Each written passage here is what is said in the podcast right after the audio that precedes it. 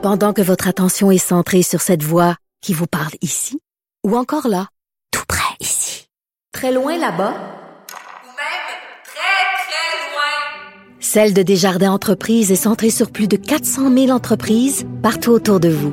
Depuis plus de 120 ans, nos équipes dédiées accompagnent les entrepreneurs d'ici à chaque étape pour qu'ils puissent rester centrés sur ce qui compte, la croissance de leur entreprise. La Banque Q est reconnue pour faire valoir vos avoirs sans vous les prendre. Mais quand vous pensez à votre premier compte bancaire, tu sais, dans le temps à l'école, vous faisiez vos dépôts avec vos scènes dans la petite enveloppe. Hmm, C'était bien beau. Mais avec le temps, ce vieux compte-là vous a coûté des milliers de dollars en frais, puis vous ne faites pas une scène d'intérêt. Avec la Banque Q, vous obtenez des intérêts élevés et aucun frais sur vos services bancaires courants. Autrement dit, ça fait pas mal plus de scènes dans votre enveloppe, ça. Banque Q. Faites valoir vos avoirs. Visitez banqueq.ca pour en savoir plus. Avertissement. Cette émission peut provoquer des débats et des prises de position pas comme les autres. Vous écoutez Sophie Durocher. Il y a une section dans le journal que j'aime beaucoup, c'est la section où vous, euh, les auditeurs, où vous, le public, vous vous exprimez, vous faites vos propres chroniques d'opinion. C'est la section Faites la différence.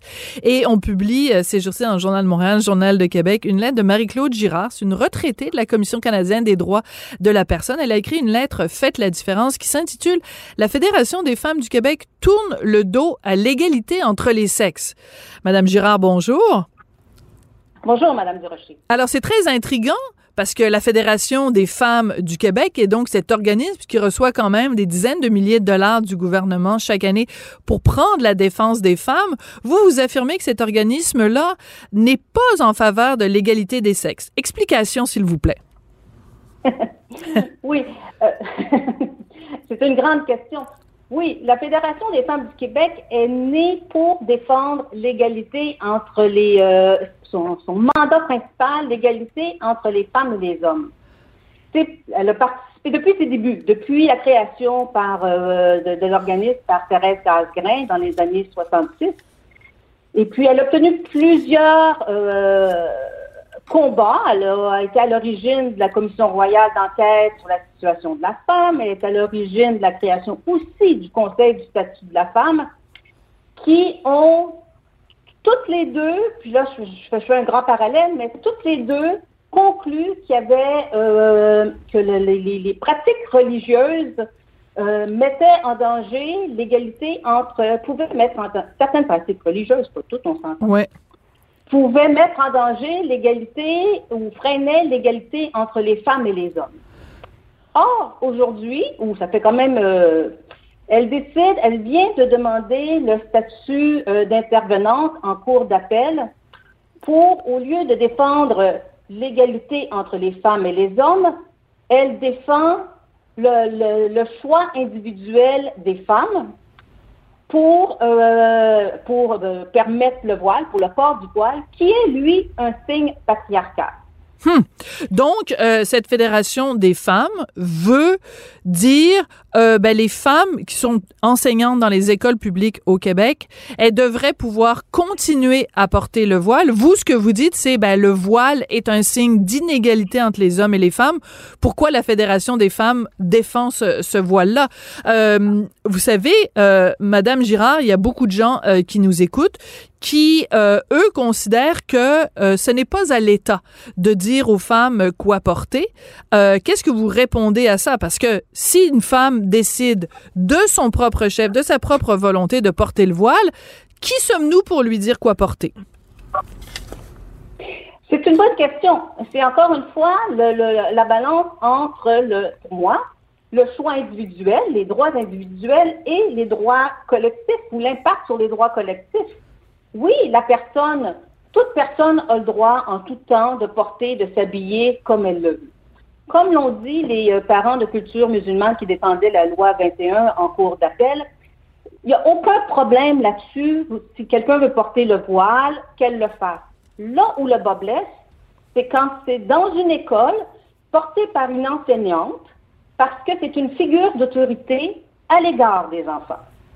Alors, ça a un impact majeur sur l'égalité entre l'image de l'égalité ou l'atteinte de l'égalité entre les hommes et entre les femmes et les hommes, puisque c'est un signe, le voile, euh, de- d'intériorité, euh, de modestie, on dit la modestie et de pudeur face aux femmes. Alors, c'est comme, dans le fond, c'est un choix entre le choix individuel, mais quand on a un impact sur les plus vulnérables de la société, à ce moment-là, il faut, il, il faut en tenir compte. Les libertés ne sont pas absolues partout, mais dans des situations particulières, c'est important d'en tenir compte parce que ça a un impact sur l'égalité entre les femmes et les hommes euh, auprès de nos enfants les plus vulnérables.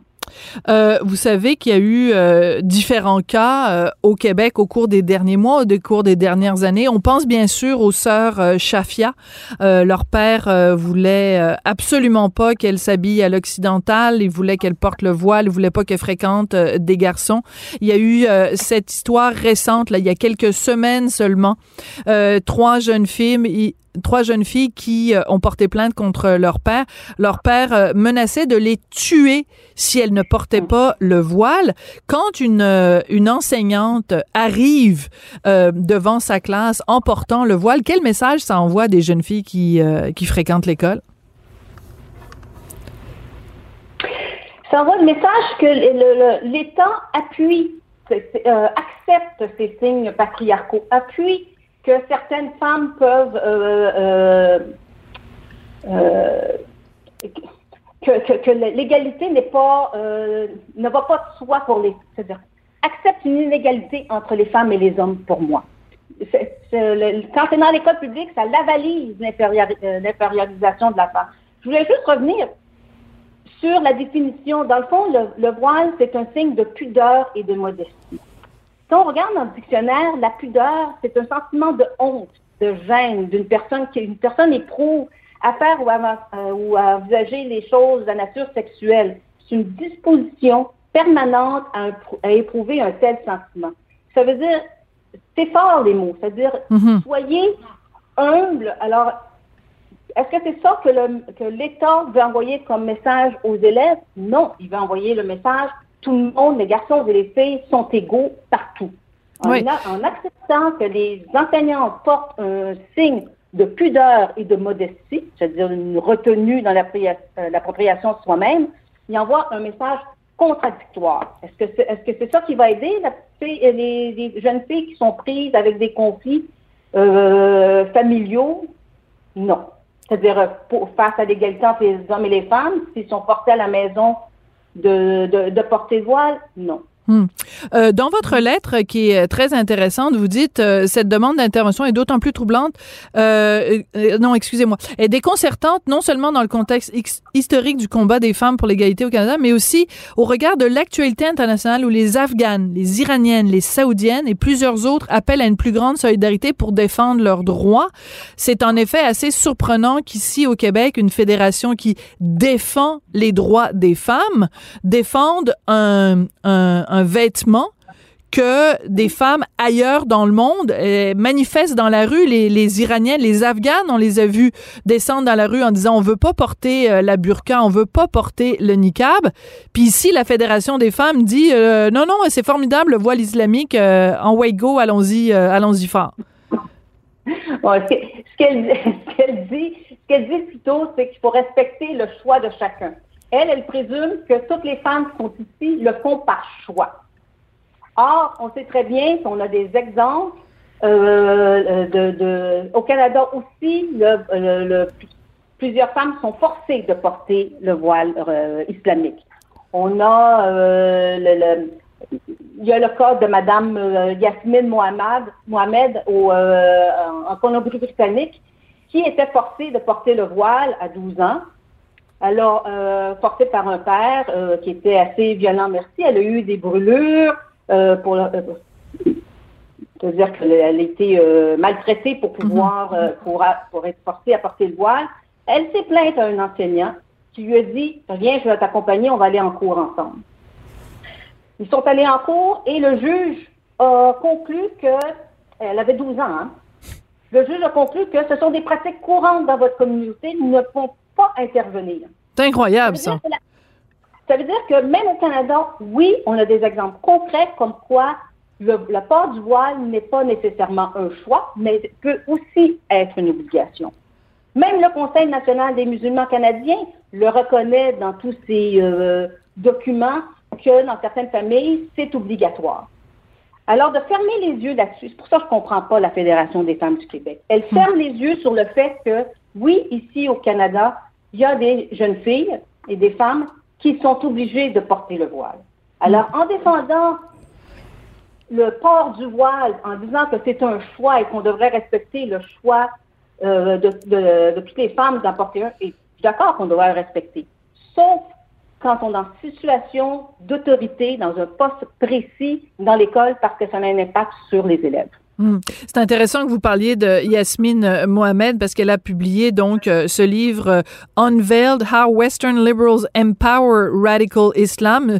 Si on peut traduire, c'est dévoilé donc sans, le voile comment les libéraux occidentaux renforcent l'islam radical. Juste le titre d'explique très bien euh, la situation. Donc, euh, d'une certaine façon, c'est comme si on disait que la Fédération des femmes du Québec, euh, avec cette position-là, est en train de donner du pouvoir à l'islam radical. Écoutez, ça a été drôlement intéressant de vous parler. Donc, j'encourage tout le monde à aller lire votre lettre. Et vous allez sûrement avoir des réactions. Il y a sûrement des gens à la Fédération des femmes du Québec qui va réagir. On sait que la Fédération, il y a plus de présidente là, depuis plus d'un an maintenant. C'est quand même assez particulier. Donc, euh, votre lettre, Marie-Claude Girard, il faut aller la lire. Vous êtes euh, retraité de la Commission canadienne des droits de la personne. Merci beaucoup pour cette lettre. Euh, faites la différence. Merci. Au revoir. Merci beaucoup d'avoir été là. C'est comme ça que se termine l'émission. Merci à Maxime Lacasse, qui est toujours fidèle au poste, à la mise en onde, à la réalisation. Merci aussi à Florence Lamoureux et Maude Boutet à la recherche. Merci. Je vous embrasse. On se retrouve jour d'élection, lundi, vous le savez. Puis vous savez pour qui euh, Kevin euh, euh, Gaudreau, voyons, David Goudreau. Je l'ai renommé. Vous savez pour qui David Goudreau a, a voté? À vous de vous faire une tête en lisant différents dossiers publiés en fin de semaine. Merci, on se retrouve lundi.